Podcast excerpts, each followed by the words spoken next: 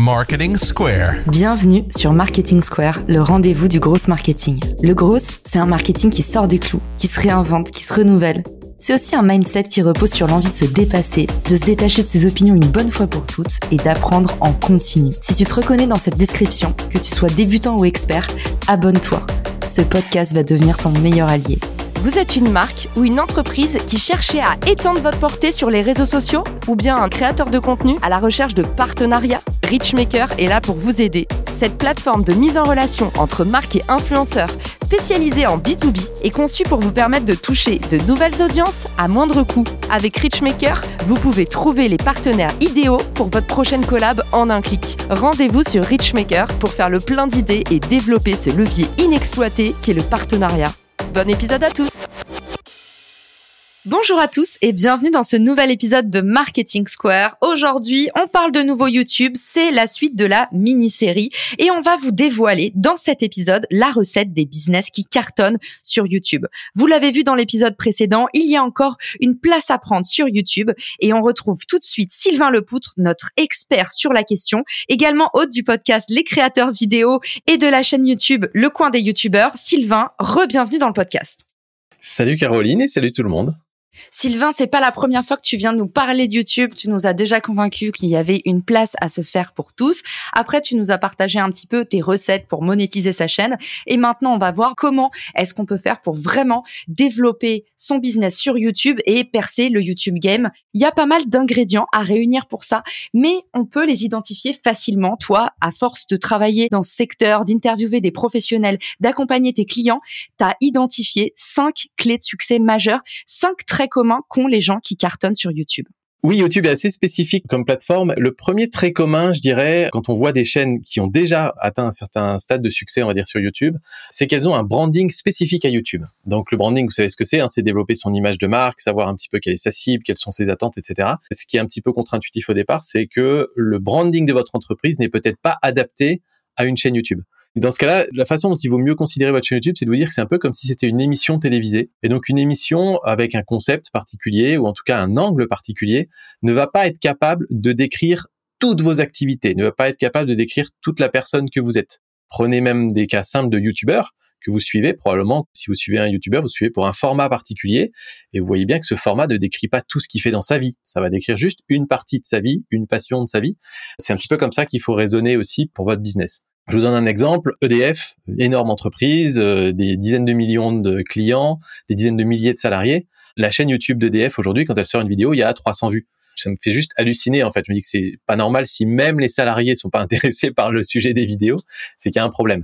Et en fait, à mon sens, le problème, c'est que EDF essaie de parler à tout le monde en faisant des vidéos les plus consensuelles possibles, sans angle particulier, sans message particulier. Et donc, il y a un branding zéro, en fait. Ça correspond juste à l'équivalent de spot publicitaire, quoi. Et ça, ça fonctionne pas. Donc, si j'avais EDF en client, je leur conseillerais par exemple de faire une chaîne avec deux ingénieurs qui sont un peu dingo et bricolo et qui aiment bien fabriquer des petits robots et de leur dire, bah voilà, chaque semaine vous avez carte blanche pour faire un petit robot qui fonctionne à énergie solaire. Et donc on a un angle qui est spécifique, qui va attirer une audience intéressée par ce type de contenu et surtout qui donnera une image un peu verte à l'entreprise.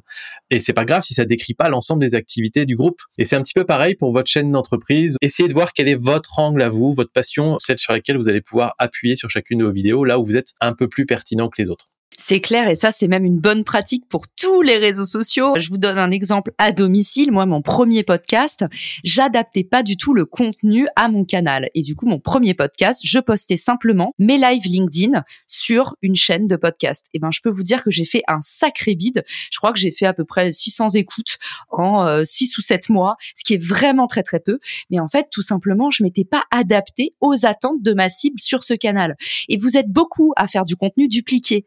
Et ce qu'on vous dit en général, c'est faites du contenu recyclé, repurposé, comme on dit, c'est-à-dire vous le resservez, mais à une autre sauce. Et ça, c'est toute la nuance, mais hyper importante, entre du contenu qui est posté exactement pareil sur tous les réseaux et qui du coup ne résonne pour personne, comme Sylvain vous dit, et un contenu qui est réadapté, c'est-à-dire qu'on va montrer une différente facette de l'histoire, un nouvel angle de vue. Et c'est ça la recette sur les réseaux sociaux, c'est évidemment de s'adapter aux exigences du spectateur sur tel ou tel canal. C'est ça, c'est très très juste. Je peux vous donner quelques exemples d'entrepreneurs qui font ça très bien. Euh, regardez Théo Lyon, le CEO de Kudak, qui est excellent sur sa chaîne YouTube, qui amène des analyses sur le marché de la pub, etc., qui même parfois sort un petit peu de sa spécialité. Allez voir, c'est juste un superbe exemple. On avait parlé aussi dans un autre épisode du slip français qui plutôt que de parler de machines et de confection de vêtements, parlait d'entrepreneuriat en France et d'écosystème euh, startup. On a Yann Leonardi évidemment sur tout ce qui est growth, marketing, etc. qui a commencé pour le coup à faire des vidéos très standards et qui ensuite a trouvé un format qui marchait bien dans lequel il pouvait vraiment partager ses analyses et son expertise. C'est des personnes qui ont des bonnes pratiques, donc allez vous en inspirer. Pas besoin de copier évidemment, mais ça vous donnera déjà un petit peu une idée du type de contenu que des pros peuvent faire sur YouTube. Et je peux vous dire que ces trois exemples-là, ils regrettent absolument pas de s'être lancés parce ils ont probablement une bonne partie de leur business qui vient de YouTube. Ah bah ça c'est clair et puis surtout c'est une découvrabilité qui ne change pas puisque contrairement aux posts sur les réseaux sociaux, les vidéos YouTube en fait, ça reste à vie. Donc à prendre ou à laisser, mais c'est clair que c'est une opportunité long terme pour votre business. Deuxième ingrédient du succès sur YouTube. Alors le deuxième ingrédient, c'est tous ces entrepreneurs, tous ces pros ont tendance à privilégier la qualité par rapport à la quantité. C'était pas vrai il y a quelques années. Il y a quelques années, il fallait nourrir la plateforme. Il y avait de plus en plus d'utilisateurs chaque mois et, YouTube était en demande de créateurs et de contenu. Aujourd'hui, il y a euh, largement ce qu'il faut en termes de contenu. Par contre, il faut avoir des bons contenus pour sortir du lot. Donc c'est plus facile à dire qu'à faire. Parce que, comme je vous ai dit dans un précédent épisode, quand on démarre, en général, la qualité, n'est pas au rendez-vous. Et le meilleur moyen d'apprendre, c'est de pratiquer. Donc, le conseil que je donne souvent aux entreprises, c'est de commencer par créer beaucoup de contenu tout en s'améliorant en permanence. Et une fois qu'on commence à avoir un petit peu de traction, ralentir le rythme et ne faire plus que des très bonnes vidéos. Et donc, quand on regarde, voilà, les vidéos de Théo Lyon, euh, Yann Leonardi, Shubham Sharma, ils sont à pour les meilleurs, euh, on va dire une par semaine pour un Shubham, mais même là, quand j'avais audité sa chaîne, euh, je lui conseillais plutôt de ralentir un peu le rythme et de faire des vidéos un peu plus travaillées encore. Yann Leonardi, il poste une fois tous les deux mois, hein, et euh, ça suffit largement à développer sa chaîne. C'est quelque chose qui peut choquer un petit peu par rapport à d'autres plateformes qu'il faut nourrir en permanence. Sur YouTube, comme justement ça fonctionne pas sur le principe d'un feed et qu'on est plus sur du long terme, on peut se permettre de moins poster, mais mieux. J'ai l'impression, tu me diras ce que t'en penses, Sylvain, mais en fait, YouTube pousse des vidéos et pas des chaînes. Et pour cette raison, en fait, c'est pas finalement un espèce de score où plus tu fais des vidéos qui fonctionnent, plus ta chaîne, elle reach et elle est découvrable et tu ressors dans un onglet Explore ou whatever. C'est vraiment selon les thématiques et les habitudes de recherche des utilisateurs que tes vidéos, elles apparaissent en individuel. Et du coup, à partir de là, on se dit, faut mieux effectivement faire une très bonne vidéo plutôt que d'essayer de nourrir une chaîne pour faire grimper un score de contenu parce qu'en fait, YouTube a pas l'air de trop fonctionner comme ça. Exactement, avec un petit bémol quand même. Alors, je vais commencer par le exactement. C'est que YouTube le disent eux-mêmes, ils traitent chaque vidéo indépendamment. Donc, c'est pas parce qu'une vidéo a cartonné que la suivante va forcément bien marcher par effet d'entraînement. Ça, je l'ai bien constaté sur certaines chaînes de clients. L'inverse, c'est vrai aussi. J'avais un client qui n'avait jamais fait de vidéo YouTube. Sur les quatre premières vidéos, on l'a fait monter en compétences. Et la cinquième, il a fait un super concept ça a très bien marché. On s'est cassé la tête comme des fous pour la monter, mais on a fait un super boulot, je pense. Et la vidéo a complètement décollé. Elle est arrivée à 100 000 vues en moins d'un mois. Et donc, il a, bah, coup, récupéré des clients, etc. C'était sa cinquième vidéo euh, de sa chaîne YouTube. Donc, c'est tout à fait possible. Il n'y a pas besoin d'avoir une masse critique. C'est pas obligé d'avoir cette fameuse traversée du désert, entre guillemets. Il faut juste voir le temps qu'il vous faut pour progresser jusqu'à un niveau où vous êtes capable de faire des bonnes vidéos. Et à ce moment-là, YouTube sera là pour mettre en avant vos contenus. Le petit bémol que je mettrais quand même, c'est la question de la notoriété. C'est-à-dire que on a évoqué précédemment l'importance du taux de clic sur YouTube. Le taux de clic, c'est quand vous avez 12 options devant vous, est-ce que les gens vont choisir de cliquer sur votre vidéo ou sur la vidéo de quelqu'un d'autre? Et vous, vous voulez qu'ils choisissent votre vidéo par rapport aux autres pour que le taux de clic soit meilleur.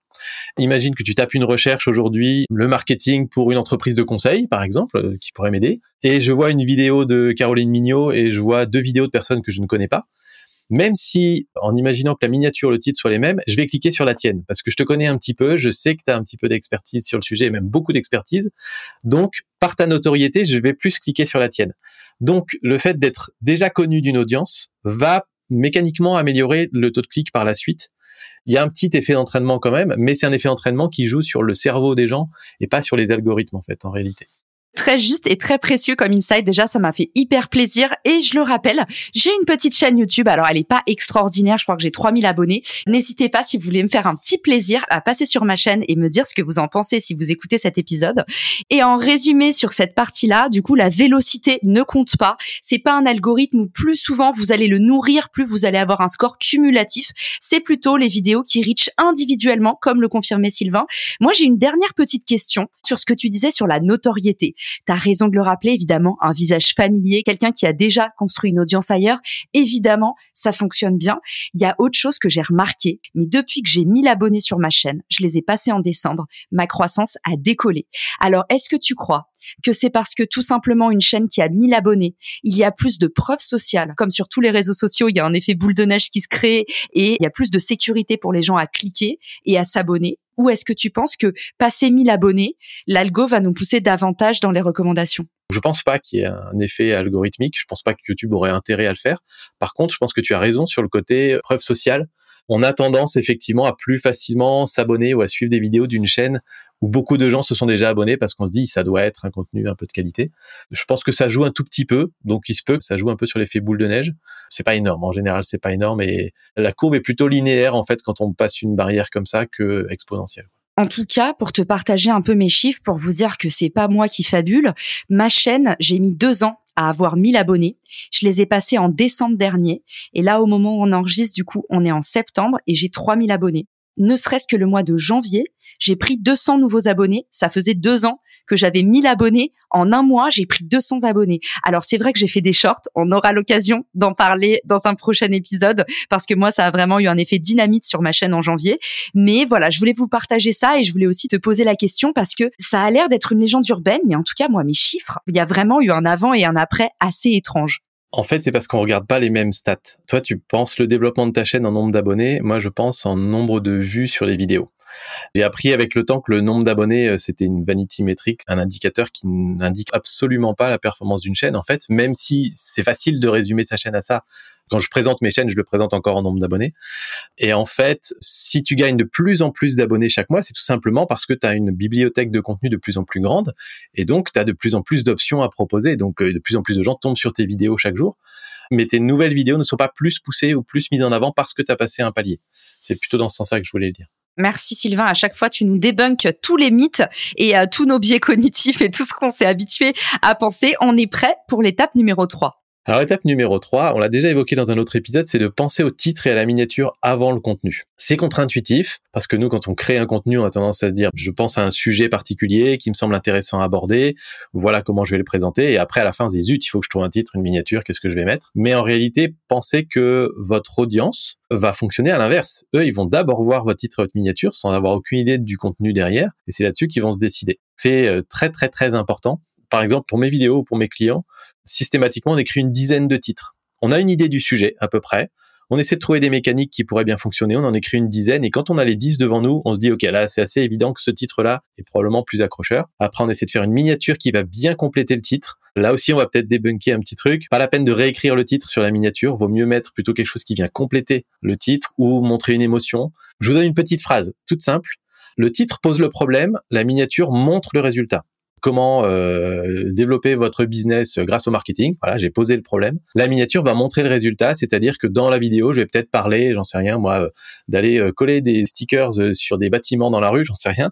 Je vais montrer moi en train de coller un truc quelque part et je vais mettre des points d'interrogation autour et je vais peut-être marquer en texte est-ce que ça marche vraiment, par exemple, point d'interrogation. Et donc là, je montre déjà visuellement avec l'image et avec le texte ce qu'on va trouver dans la vidéo. Et ça, c'est une bonne règle à respecter pour la plupart des chaînes YouTube. La seule exception, c'est vraiment si vous focalisez à 100% sur le moteur de recherche et que vous voulez viser des gens qui sont pas très familiers avec YouTube. C'est souvent quand même le cas pour des pros, donc c'est pour ça que j'insiste là-dessus. Dans ces cas-là, parfois, les personnes vont avoir besoin de retrouver le mot qu'ils ont tapé dans le moteur de recherche, le retrouver sur la miniature pour être rassuré. Donc voilà, sur des tutos, des trucs très basiques, ça peut être intéressant quand même parfois de reprendre les mêmes mots que dans le titre. Je me suis sentie tellement concernée et tellement visée quand t'as dit ça sert à rien de mettre le titre de votre vidéo sur le visuel parce que c'est clairement ce que je fais tout le temps. J'en parlais dans un précédent épisode. J'ai vu l'impact à partir du moment où j'ai commencé à mettre des textes sur mes visuels. Mais t'as complètement raison. J'adore l'astuce que tu nous donnes où en fait sur le visuel on communique sur le résultat parce que pour le coup quand je pense à toutes les miniatures que j'ai trouvées très bien faites, effectivement on a une problématique comment trouver plus de clients? Ça ça va être le titre et derrière on voit plus de 200 000 euros de chiffre d'affaires sur le visuel. Maintenant que tu dis ça, je me dis en fait toutes les miniatures efficaces, elles utilisent cette règle-là. Donc euh, merci d'avoir éclairé ma lanterne. Je t'en prie, ça se travaille, hein. c'est pas évident au début, mais euh, quand on s'y plonge, ça devient assez intéressant. Une personne qui fait ça assez bien, c'est ici Amy Plante. Je sais pas si tu connais Amy Plante. Elle fait des contenus absolument géniaux. C'est euh, hyper nature et tout, mais mine de rien, très travaillé. En réalité, il y a beaucoup de préparation, donc euh, vous pouvez aller voir aussi cette partie-là. Un autre exemple, c'est Florent Garcia. Alors lui, il a une chaîne de guitare. Il a fait un certain nombre de vidéos où là, pour le coup, le fameux concept de la miniature qui répond au titre, il le fait littéralement du type une vidéo qui s'appelle Petit biscuit est-il un bon guitariste? Ça c'est le titre de la vidéo. Et sur la miniature, c'est écrit bah il est pas guitariste en fait il écrit ça sur la miniature. Et je trouvais ça juste parfait, quoi. C'est vraiment, il pose une question et il répond dans la miniature. Allez voir, c'est une source d'inspiration assez incroyable pour bien comprendre la mécanique de la miniature et comment on peut euh, vraiment créer une curiosité. En résumé, pensez au visuel, titre et miniature avant de penser au contenu. Et puis, ce serait quoi le quatrième ingrédient du succès alors? Alors, le quatrième, c'est qu'il faut absolument être passionné. Là aussi, j'ai une expression, c'est la thématique de votre chaîne, faut que ce soit un sujet schtroumpf à lunettes. C'est-à-dire que le schtroumpf à lunettes, il saoule tout le monde parce que il est passionné de des bonnes expressions, de sa culture, etc. Et ça saoule tout le monde. Et vous avez probablement, vous, des sujets avec lesquels vous saoulez vos amis, votre famille, parce que vous pouvez pas vous arrêter d'en parler. Et dès le moment où vous avez un sujet comme ça, où tout le monde vous dit, bon, t'arrêtes un peu de nous les briser avec tes X ou Y, c'est probablement que vous avez un bon sujet de chaîne YouTube parce que vous allez communiquer là-dessus avec énormément de passion et il y a des gens qui sont passionnés comme vous qui vont se retrouver dedans. Et donc c'est des bons sujets. Et pourquoi c'est des bons sujets? C'est parce que ça va aussi vous pousser à aller voir plus loin que les autres. Si je reprends par exemple la chaîne YouTube de Shubham Sharma, donc il lui parle de productivité, mais aussi beaucoup de Notion, certains outils de productivité pour les pros. Il a fait par exemple une vidéo où il a créé un système entier pour son alimentation pendant un moment, il faisait un régime sur Notion. Et cette vidéo a très bien fonctionné sur sa chaîne et elle est très très bien fichue. S'il n'était pas passionné de l'outil Notion, jamais il aurait pris deux ou trois jours pour créer cet outil pour améliorer son quotidien. Et donc du coup, ça aurait pas créé une vidéo aussi intéressante que ça. Il aurait peut-être fait juste une vidéo standard du type trois fonctionnalités Notion euh, qui vont vous intéresser. C'est moins intrigant, tu vois, comme sujet. Donc pour pousser plus loin nos thématiques, pour faire des ponts aussi avec d'autres thématiques, il faut être passionné euh, de toute façon. Donc ça, c'est vraiment important. Et si vous n'êtes pas passionné de toute façon, vous allez laisser tomber. J'adore cette image du Schtroumpf à lunettes. J'avais complètement oublié le Schtroumpf à lunettes qui est tout le temps en train d'en rajouter, qui est complètement dans sa bulle. C'est un peu le Schtroumpf qui a le syndrome Asperger hein, dans la tribu des Schtroumpfs. Ça nous restera en tête en plus. Tu sais, ce genre d'images, elles sont en général hyper mémorables. Je mettrai ça, je pense, en description de l'épisode. Trouver un sujet, Schtroumpf à lunettes. Qu'est-ce que c'est? Voilà, on mettra ça sur la miniature peut-être. Cinquième et dernier et ultime ingrédient du succès. L'ultime, et là je vais encore prendre Shubham comme exemple parce que pour le coup, pour avoir analysé sa chaîne, c'est un maître en la matière. Il expérimente en permanence, en permanence, en permanence, et euh, j'ai appris des trucs en fait en analysant sa chaîne. Je me suis dit mais c'est du génie quoi. Parfois il tente des trucs et voilà. Et, et ça, ça lui permet de s'améliorer, de voir ce qui fonctionne, d'éliminer ce qui fonctionne pas, et de construire sur ce qui fonctionne. Sa croissance assez rapide sur sa chaîne YouTube et son business derrière est basé en grande partie là-dessus. Et donc ça va vraiment à l'encontre du réflexe qu'on a généralement de se dire bon, il faut que je fasse du YouTube, donc je me fais mon petit template, je tourne 20 vidéos le même jour. Et là, vous expérimentez pas du tout en fait en faisant ça. Si vous faites tout le temps le même schéma, bah, vous aurez tout le temps les mêmes résultats. Et en général, c'est pas les meilleurs résultats. Donc voilà, expérimenter tout le temps et essayer de s'améliorer, c'est vraiment une clé pour ceux qui y arrivent très bien. C'est exactement comme ça que la chaîne de Yann a cartonné un jour, c'est qu'il a commencé par faire les petits tutos tout simples où il expliquait les termes du marketing ou du growth. Et un jour, il s'est dit, tiens, je vais faire l'analyse de Starbucks. Je trouvais ça intéressant. Cette vidéo a complètement explosé et il s'est dit, ah, là, j'ai touché un truc intéressant. Et c'est devenu son nouveau format phare maintenant et qu'il a fait connaître. Dans votre processus d'expérimentation. Je fais une petite parenthèse pour vous dire, expérimenter tout le temps, c'est chouette. N'hésitez pas à en profiter pour développer votre réseau en demandant en fait des retours aux autres. Moi, j'ai beaucoup de mal à réseauter au départ, mais effectivement, tu vois, la première fois qu'on a enregistré un épisode de podcast ensemble, tu m'as directement donné des conseils pour euh, mes podcasts en me disant tiens, tu pourrais essayer ça, essayer ça. Et je sais que là, juste après l'enregistrement, euh, on va probablement se prendre un petit quart d'heure et je te donnerai quelques petits conseils pour ta chaîne YouTube. C'est des petits échanges de bons procédés comme ça qui sont très rapides et, qui te font gagner finalement un temps fou parce que s'il avait fallu apprendre par toi-même toute cette partie-là, ça aurait pu prendre du temps. Alors là, tu mets le point sur un truc très vrai aussi, qui est le fait que souvent chez les créateurs de contenu, il y a un peu la légende comme quoi euh, on est en concurrence les uns contre les autres. Et en fait, pour moi, ma façon de voir les choses, c'est que plus vous allez encourager d'autres podcasteurs à se lancer, à performer, plus vous allez en tant que créateur YouTube faire émerger d'autres personnes, plus vous renforcez votre écosystème. Et en fait, c'est un peu la même chose que les gens sur LinkedIn qui disent "Ah, mais moi je veux pas commenter pour pas apporter la visibilité à cette personne qui bosse dans mon industrie." En fait, c'est un schéma à double entrée. Donc partout où vous vous commentez, vous êtes aussi visible. Donc finalement, au lieu de se dire "Ayons peur, partageons pas les infos parce que machin va finir par faire des meilleurs chiffres", plus vous portez votre industrie, plus vous développez votre canal, plus en fait tout le monde va faire augmenter cette découvrabilité. Et si demain le podcast de Sylvain y cartonne, et eh ben quelque part va y avoir plus d'auditeurs de podcasts et potentiellement ils vont arriver sur Marketing Square. Et je pense que d'avoir cette logique en écosystème, en arborescence, aux États-Unis ça leur est naturel, en France on a encore beaucoup de défiance chez les créateurs de contenu. C'est vraiment un truc à entretenir sur lequel on peut être meilleur. Donc si vous nous écoutez aujourd'hui, n'hésitez pas allez demander de l'aide, même à des gens qui font la même chose que vous. Il n'y a pas de compétition. La compétition, c'est dans la tête. Vous serez plus fort si vous êtes en alliance. Et dernière petite chose, et je parle encore de ton mari, Shubham fait un truc aussi très fort, c'est le fameux build-in public. Et ça, on en reparlera dans le podcast. C'est qu'en fait, il expérimente tout le temps. Et dans la partie expérimentation, il y a aussi les fails. Il ne partage pas que des réussites. Et en fait, ce côté finalement expérimenté en direct, le truc de tout documenter, et eh ben ça c'est de la bombe pour pouvoir produire du contenu et partager aussi avec vulnérabilité, donc créer votre marque personnelle. C'est la clé de tout, en fait, c'est ce que tu viens de dire là. La clé du personal branding et qui fait que les gens vont s'attacher à vous. La partie vulnérabilité, la partie partager ses fails, etc. Ça donne même une meilleure image de vous que si vous voulez prendre une posture de prof ou de quelqu'un qui sait tout. C'est juste très, très, très puissant. Il y a pas longtemps, j'ai vu passer un post sur LinkedIn d'un mec qui disait ce mois-ci, j'ai fait 0 euros de CA et ça m'a fait tellement, mais tellement plaisir et j'ai trouvé ça tellement touchant. Au contraire, tu vois, maintenant, voir passer des gens qui sont juste dans des postures d'humilité, ça nous choque et ça fait en sorte qu'ils euh, se démarquent et qu'on est capable d'apprécier ça deux fois plus qu'avant et deux fois plus que dans la vraie vie. Merci Sylvain d'avoir été avec nous encore dans cet épisode. On fera peut-être un épisode sur le building public, comment créer du building public sur YouTube. Pourquoi pas? En tout cas, on se retrouve bientôt dans un épisode sur les shorts que j'ai trop hâte d'enregistrer avec toi. Où est-ce qu'on peut te retrouver, t'envoyer des messages d'amour, des pigeons voyageurs, pourquoi pas des questions ou se connecter avec toi? Eh ben aujourd'hui, on a décidé de mettre en avant le podcast euh, Les créateurs vidéo dont tu as parlé au tout début. Les créateurs vidéo, c'est simplement un podcast qui existe depuis quelques années où j'interview des youtubeurs pour le coup, donc des créateurs de contenu, des gens qui font ça comme métier.